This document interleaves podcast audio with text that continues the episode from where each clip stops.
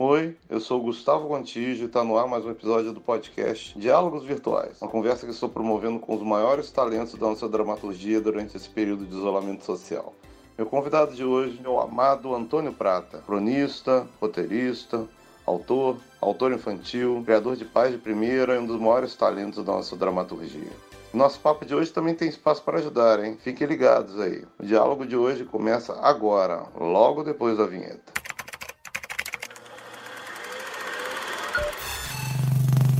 Diálogos Virtuais. Uma das razões que eu, que eu pensei em fazer essas lives foi um texto dele, do dia 12 de abril. O texto se chamava não sabemos. Além desse texto, ele é o, o, autor que todos os homens queriam ser, por seus textos sensíveis e inteligentes. Todas as mulheres querem amar Antônio Prata. Meu filho ama Antônio Prata, entendeu? Meu filho eu acho que ama mais Antônio Prata do que ama a mim. Ele é o autor preferido do meu filho aos três anos. O Antônio, para mim, é quase um, o Marty McFly da literatura e do roteiro, entendeu? É aquele, é aquele que todos Antes queriam. Antes de dar o soco. Antes do pai dar o soco. Antes do pai dar o soco. Mas a razão final foi essa assim do texto, porque quando você escreveu isso, eu te liguei no dia, falei, caramba, até anotei um trecho aqui. A pergunta que nós fazemos é: será que nossas obras terão algum sentido no mundo pós-Covid? O que será o mundo pós-Covid? Como seremos nós, os sobreviventes da Covid? Queremos livros, filmes, séries e peças sobre a doença, o isolamento ou comédias leves que nos façam esquecer o passado recente? Pretendemos responder essas e mais outras perguntas até o final desse episódio. Pois é, essas perguntas é, não responderemos, ninguém tem resposta, né? Ninguém sabe o que vai ser. É meio como tentar dançar no meio de um terremoto. É, boa. Os seus passos e das placas tectônicas ou se anulam ou, ou acelera o outro. Além de não sabermos o que, que as pessoas vão querer, hum. né? É muito difícil pensar em outra coisa, ler sobre outros assuntos. É difícil você escrever sobre a guerra nas trincheiras. Então é difícil de produzir, é difícil especular. Sei lá, cara, eu tô, eu tô assim observando, pensando no que dá para fazer. Como é que está sendo para trabalhar? Não tem jeito, não tem inspiração mesmo? Estava fazendo uma série, eu fiz o piloto, hum. entreguei e eu estou fazendo as crônicas da Folha. Eu estou terminando uma peça de teatro. Opa! esse gerúndio do eu estou terminando. O, o bom do eu estou escrevendo, né? Que o cara, o cara tem uma ideia, a gente já começa lá, estou escrevendo um livro. Tá aqui não, mas eu, eu, fiz a primeira, eu fiz muito rapidamente no começo do ano uma primeira versão que eu gostei e eu tenho que mexer. E, e essa, essa mexida que está demorando. E também por essas questões, porque é uma peça sobre um casal, uma peça sobre relacionamento amoroso. E eu não sei muito como introduzir essa questão da quarentena, né? Nessa crônica que você mencionou, eu falo, cara, fazer uma qualquer história que, que se passe nos dias de hoje, pós-Covid, sem que a Covid seja um impacto, Seria como fazer Casablanca sem ter a Segunda Guerra. É isso, é isso. É um bar ali no Marrocos, né? É um bar ali no Marrocos e o Rick tem ali uns fregueses, está infeliz, aí vem uma ex-namorada que tem um, tá com outro cara. E que ex-namorada, né? Era a mais bela das ex-namoradas. Ontem a gente estava pensando qual seria o momento mais parecido, né, com esse que a gente enfrentou na história. Micro, micro parecido foi o, o September 11. Em termos de entretenimento, já existia televisão, tinha uma estrutura muito parecida e foi isso também, assim, durante, lembra, durante uma semana, quase um mês, o mundo meio que parou só por causa de Nova York ali. E aí eu lembro que tinha coisas prontas, passava um trailer já no cinema do Homem-Aranha, o primeiro Homem-Aranha que ia passar com o Tobey Maguire, do Sam Raimi. E o trailer era o seguinte: os caras assaltavam um banco e eles começavam a fugir e o Homem-Aranha fazia uma teia entre as torres gêmeas. E o helicóptero entrava como se fosse uma mosca nas, nas torres gêmeas. Esse trailer era sensacional ele sumiu, eles apagaram o trailer do, do As pessoas não podiam nem ver porque tinham as torres gêmeas. Então, assim, realmente eu fico pensando como é que vai ser esse futuro mesmo, as coisas que já estão prontas, vão ter que gravar diálogo a mais, vão ter que gravar cena a mais, vai ter que citar a Covid, não sei, não sei exatamente. Não sei. Tava muito difícil de ler também. Mas aí eu descobri uma coisa que me salvou, que assuntos semelhantes captam a minha atenção. Estou lendo muito sobre a Segunda Guerra, eu estou lendo sobre os bombardeios em Londres, ouvindo um podcast sobre o Churchill. Isso tem me interessado e tem me ajudado, assim. Eu li uma, uma matéria da New Yorker genial de uma escritora britânica sobre os bombardeios em Londres. O bombardeio é alguma coisa bem pior do que do que o que a gente está vivendo. Londres foi bombardeada durante 57 noites Sim. seguidas Sim. pelos nazistas. Eu estava me, me, sentindo um coitado por ter que explicar para os meus filhos sobre um vírus. Imagina você explicar para os seus filhos o que, que, é aquele barulho. É. Ah. Quando você está numa estação de metrô embaixo da terra. Sim. E as pessoas passaram por aquilo. Quando Antônio Prata descobriu que ia ser um autor? Foi é, cedo, assim, com 14 anos. A primeira vez que eu escrevi um texto de livre espontânea vontade, que não foi um texto que era redação para a escola, que não era uma lição de casa, foi quando houve uma reforma em São Paulo, uma reforma urbanística, e estenderam a, a Avenida Faria Lima, Uhum. E para isso derrubaram uma boa parte do Itaim Bibi, que foi o, o, bairro em que eu cresci. E aquela vila em que eu cresci ficou ameaçada de ser demolida para passar a avenida por cima. E aí eu escrevi uma redação, redação, eu escrevi uma crônica. Na época eu chamava de redação. sobre a infância, sobre as memórias daquela vila e tudo mais. E entreguei isso para minha mãe e para minha irmã lerem ver o que elas achavam e fui tomar banho. E quando eu voltei do banho, elas estavam chorando lendo aquilo. E eu achei fantástico o negócio de você escrever uma coisa e as mulheres começarem a chorar.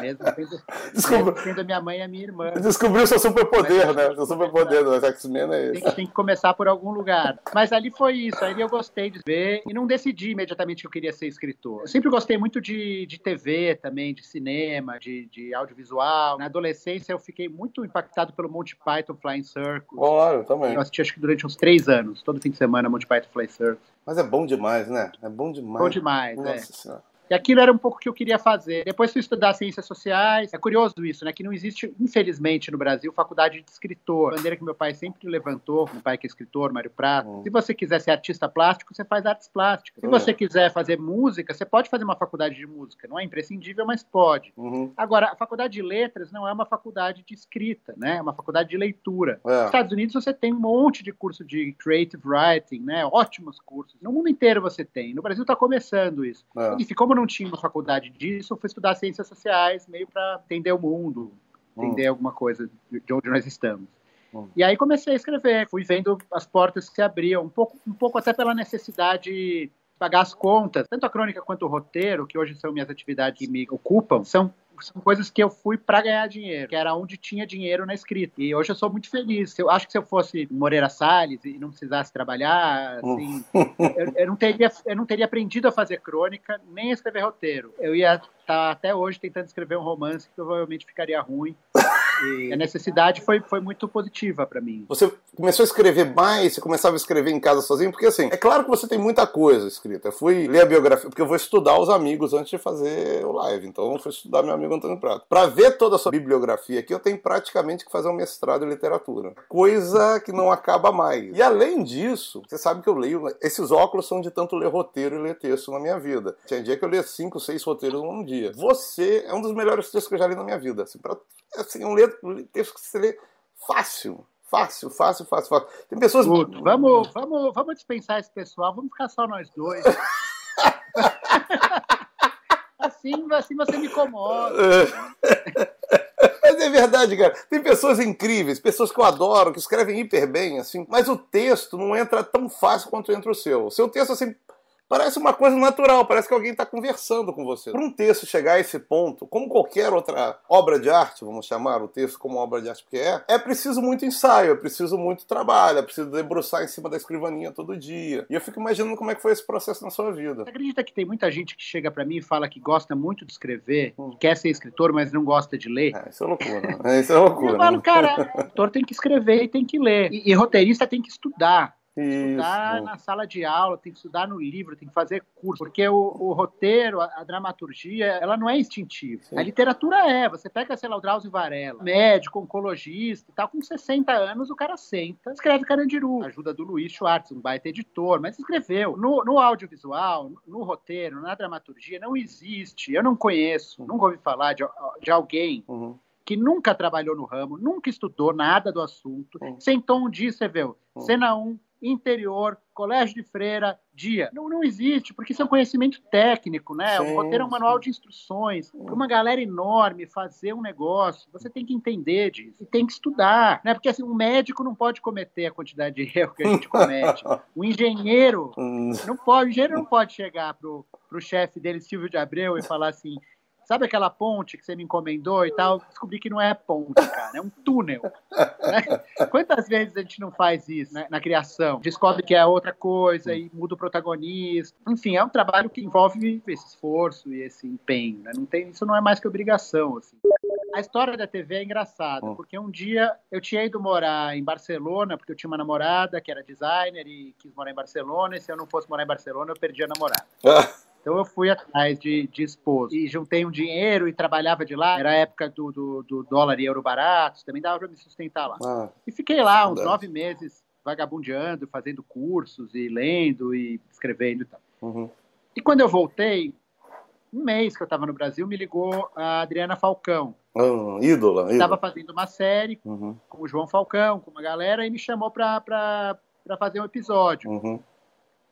Ah, ótimo, maravilha. Ela falou, então tá, então segunda-feira eu te mando a escaleta. Hum. E eu falei, o que, que é escaleta? Aí deu um longo silêncio. Para quem não sabe, quem estiver nos ouvindo, escaleta é um termo básico da, do roteiro, é como na arquitetura a planta, né? Uhum. É como um cara se mostrar arquiteto, fala, cadê a planta do projeto? Ele fala, não, não sabia que ia ter planta uhum. nessa casa, sei lá. É, e daí ela falou: Você não fez um curso de roteiro em Barcelona? Não era isso que você estava fazendo lá? Eu falei: Não, não, eu estava lá por causa da minha namorada que foi para lá e tal. Só que ela já tinha me convidado para fazer o roteiro. Sim. Aí ela, para não criar uma situação muito chata, ela colocou o André Laurentino, que é um pessoa incrível, que é um publicitário, escritor e desenhista e, e roteirista. Uhum. Colou o André Laurentino em mim para eu fazer junto com o André. Uhum. E aí eu, eu, eu, foi a primeira vez que eu fiz um roteiro. Assim, as ideias que eu tinha, elas, elas eram tão ruins. tão ruins.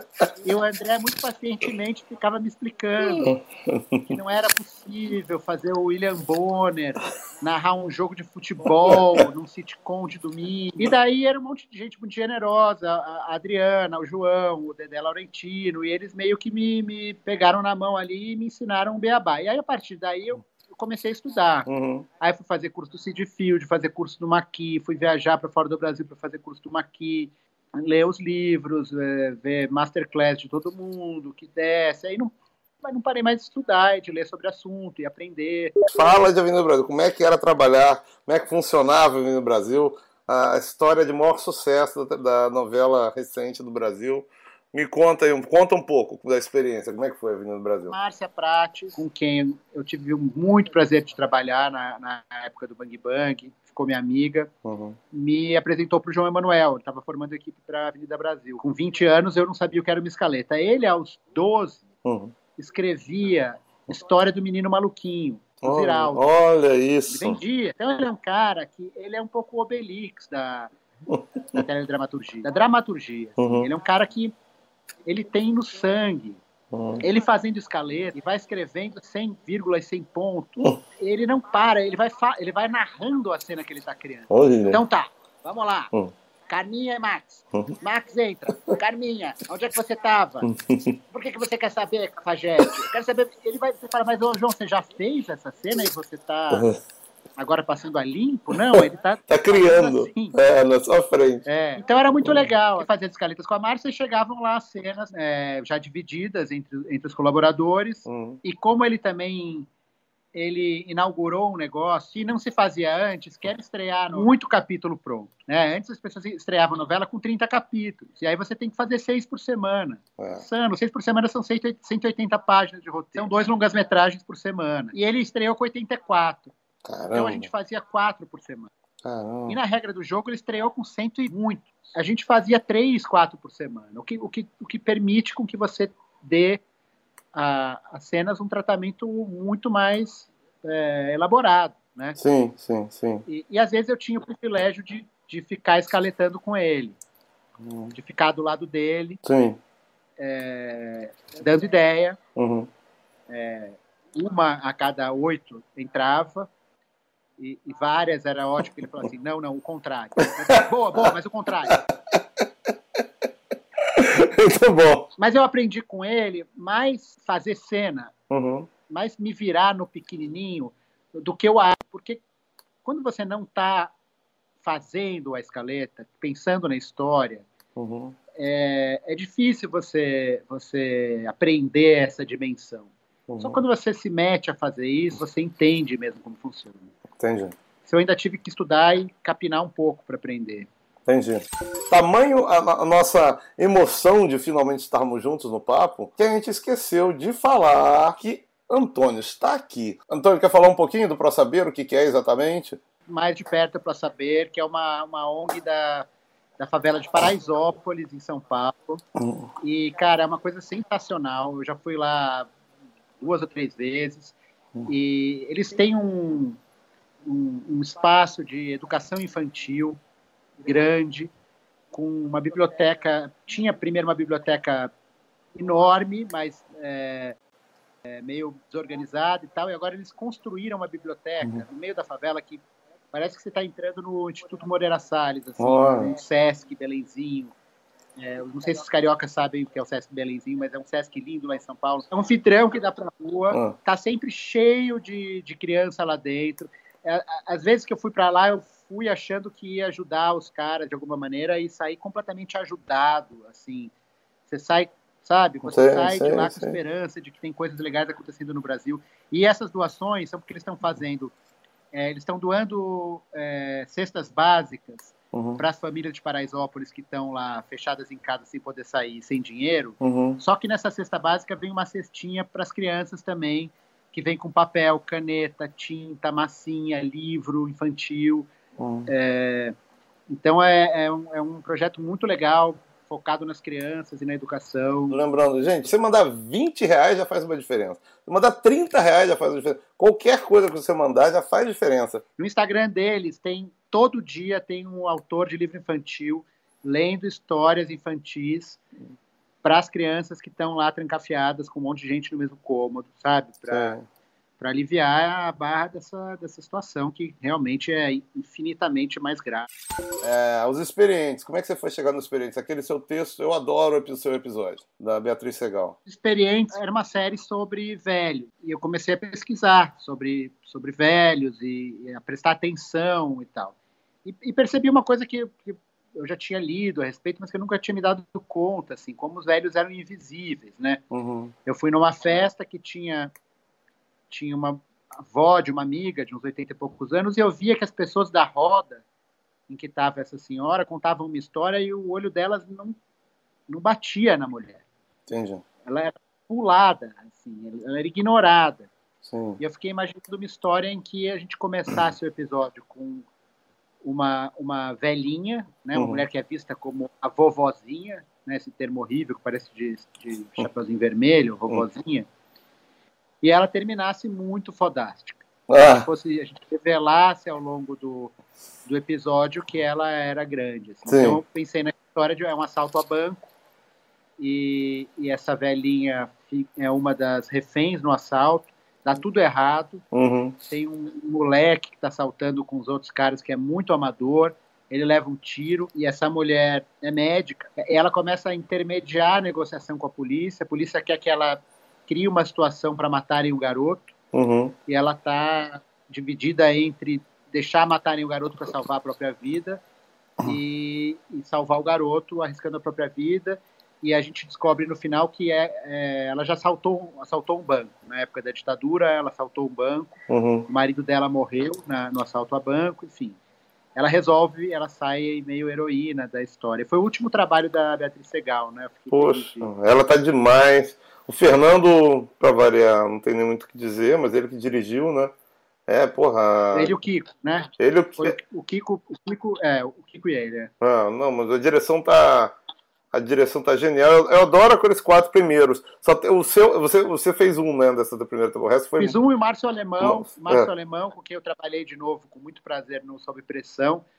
É, fez os outros três. Eu vou pular aqui umas coisas aqui. Vou falar de um texto seu que eu adoro, do Cinco Vezes Comédia. Vou falar de Antônio no teatro. Então, esse foi uma, um texto que eu escrevi para o Bruno Mazeu uhum. e para Monique Gardenberg dirigir. É, Cinco Vezes Comédia foi uma, uma peça dos anos, começo dos anos 90, se eu não me engano, uhum. que tinha Pedro Cardoso, André Beltrão, Luiz Fernando Guimarães, esses atores magníficos dessa geração Asdrubal, Sim. barra TV Pirata, barra Gel e tal. E a Monique Gardenberg resolveu retomar o Cinco Vezes Comédia uhum. com autores contemporâneos e atores contemporâneos. E daí o, o Bruno me, me indicou para ela uhum. e e aí eu escrevi o que foi um pouco a gênese da série Pais de Primeira, assim, que abriu para mim a porta, porque era uma história de, de uhum. criança. Eu já vinha escrevendo muitas crônicas sobre paternidade, uhum.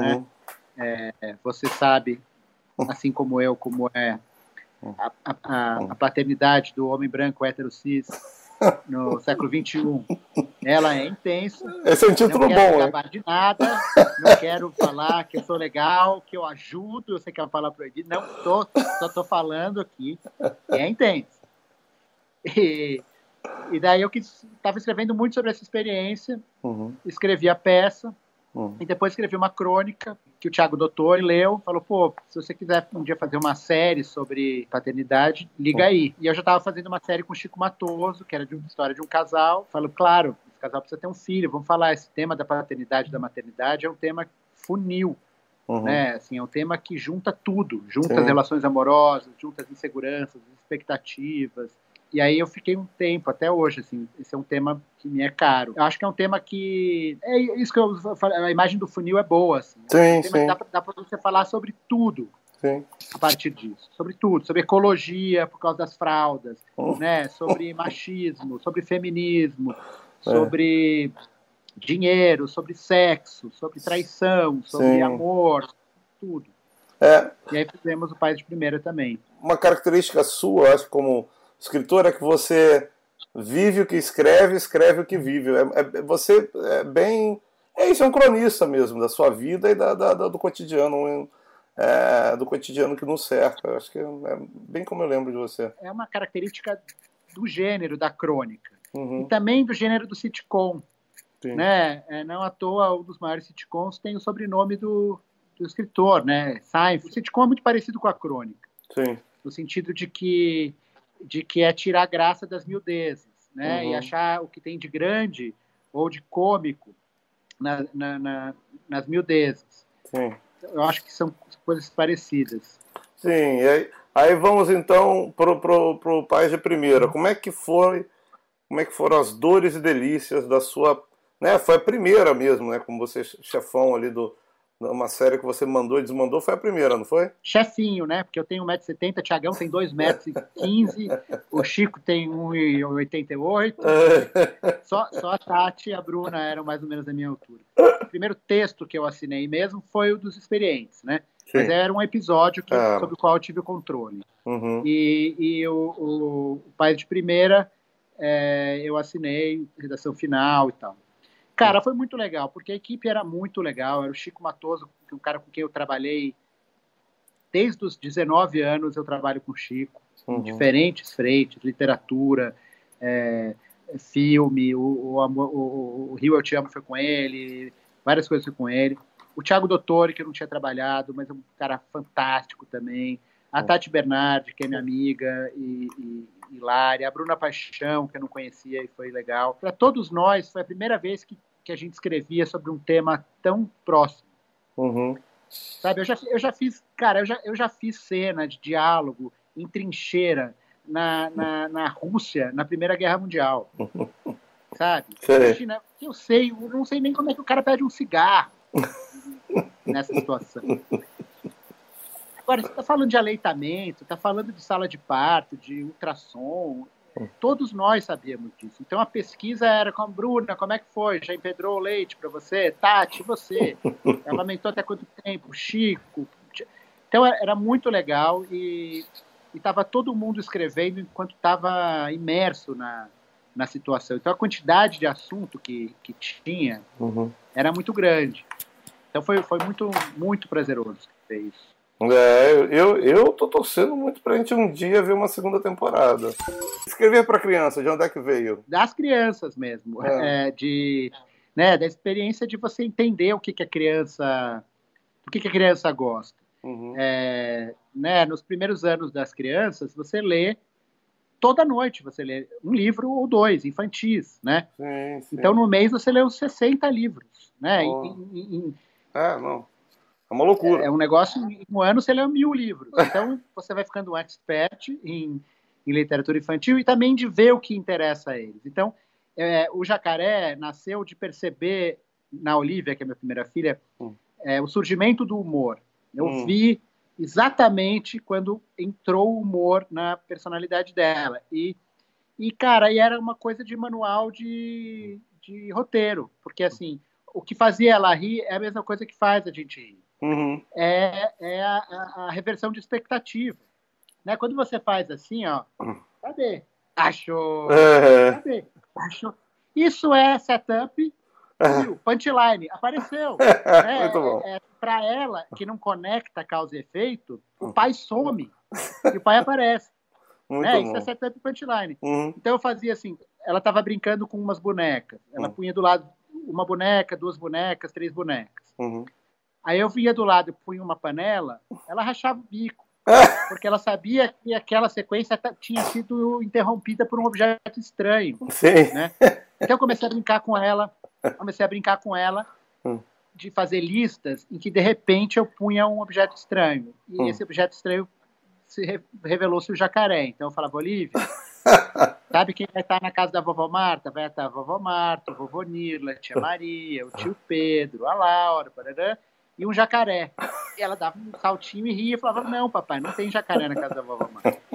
É verdade, não tem. Mas a gente vai comer. Sabe o que a gente vai comer lá? Ah. É comer arroz, é comer feijão, vai comer bife, vai comer couve, vai comer salada e um jacaré.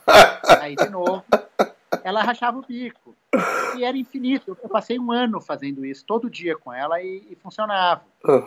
Então, eu fiz um livro que era isso, era, era, era é, é empirismo puro, assim, de e a menina que morava no chuveiro é a mesma coisa. Tipo, você deve viver isso muito, porque muito. a primeira criança não quer entrar no banho, Exatamente. depois a criança não quer sair do banho. Exatamente. E aí você se vê num, num, diálogo absurdo. E um dia eu falei, você vai morar no chuveiro? Então era, era ela e o Daniel unidos contra mim. Ah! Vocês vão morar no chuveiro? E eles falaram, vamos. A gente vai morar no chuveiro. Daí me veio essa ideia de escrever a história da menina que vai morar no chuveiro, porque não quer sair do banho. Bom, deixa eu ler as perguntas aqui. É, o Iogo Costa pergunta: quais são os três top cronistas contemporâneos do Antônio? Cara, o Veríssimo, uhum. contemporâneo é que tá vivo, né? É, o Veríssimo continua, acho que sendo do Brasil. O Ricardo Araújo Pereira, uhum. que é um português que escreve na Folha, que é maravilhoso. Uhum. Ah, cara, tem tantos. Tem a, a Tati Bernardi, tem o Gregório do Vivier, tem a Manuela Cantuária, tem o André Laurentino, Sim. tem o Ricardo Freire.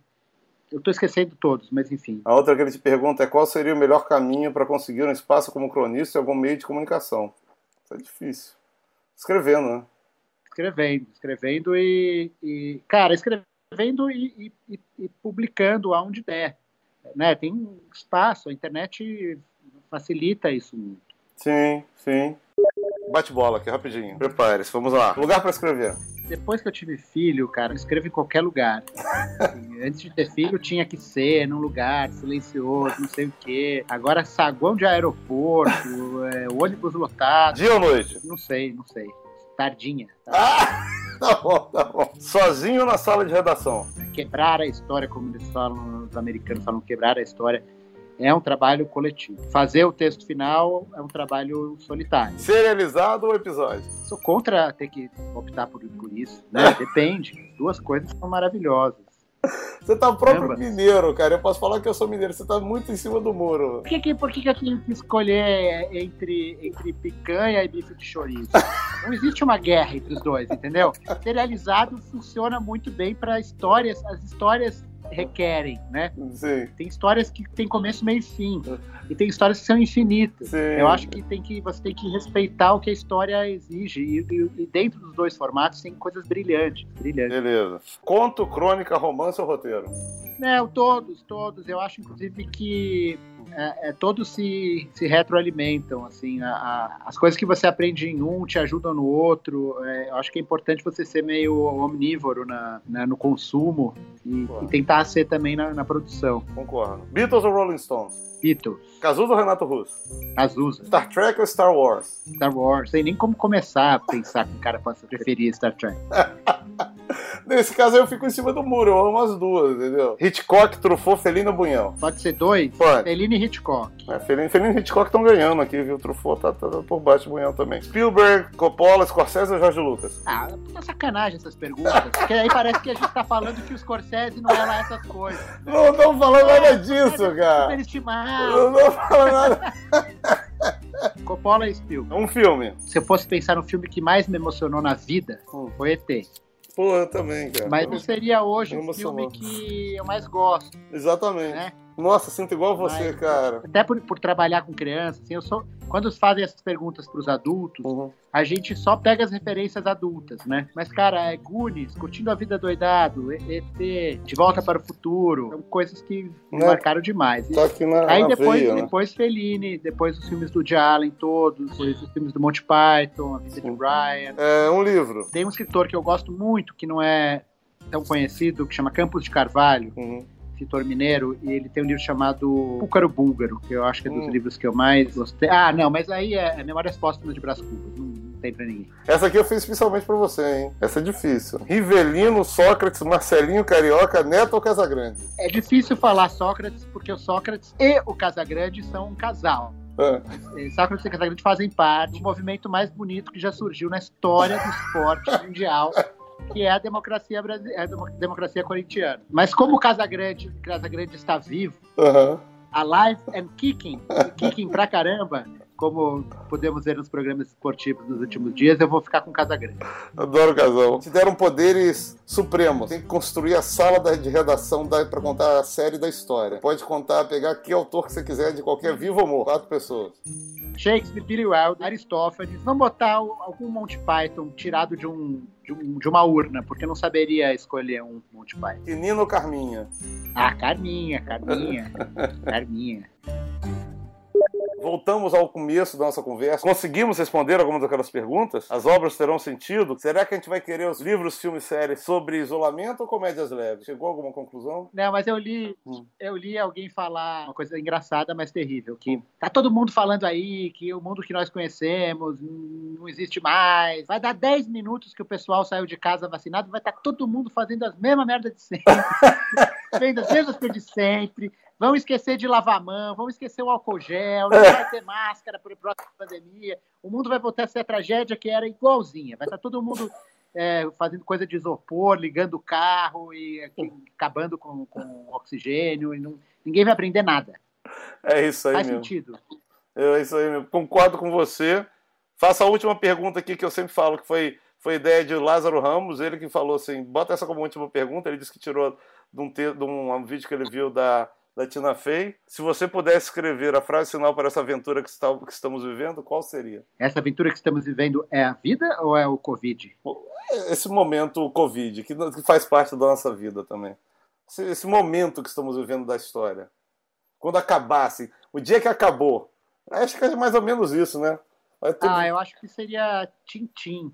Hum. Porque o Tintim, o Tintim é, é não só o, o brinde, mas também são mãos que se aproximam, né? É, É impossível fazer um Tintim a mais de dois metros de alguém. né? Saúde. É, Saúde. isso aí, pô, muito bom.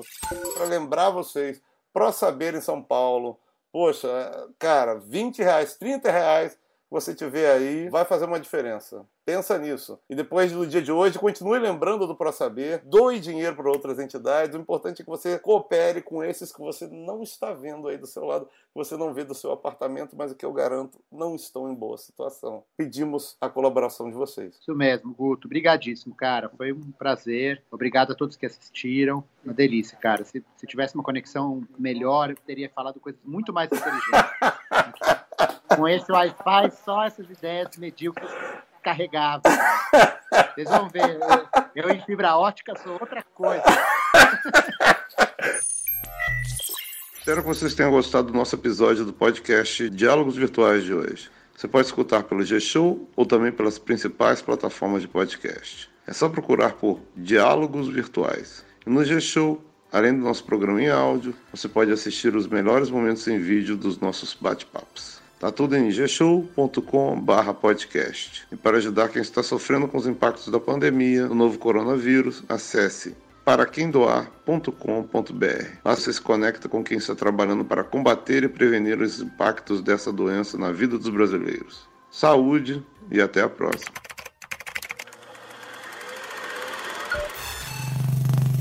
Diálogos Virtuais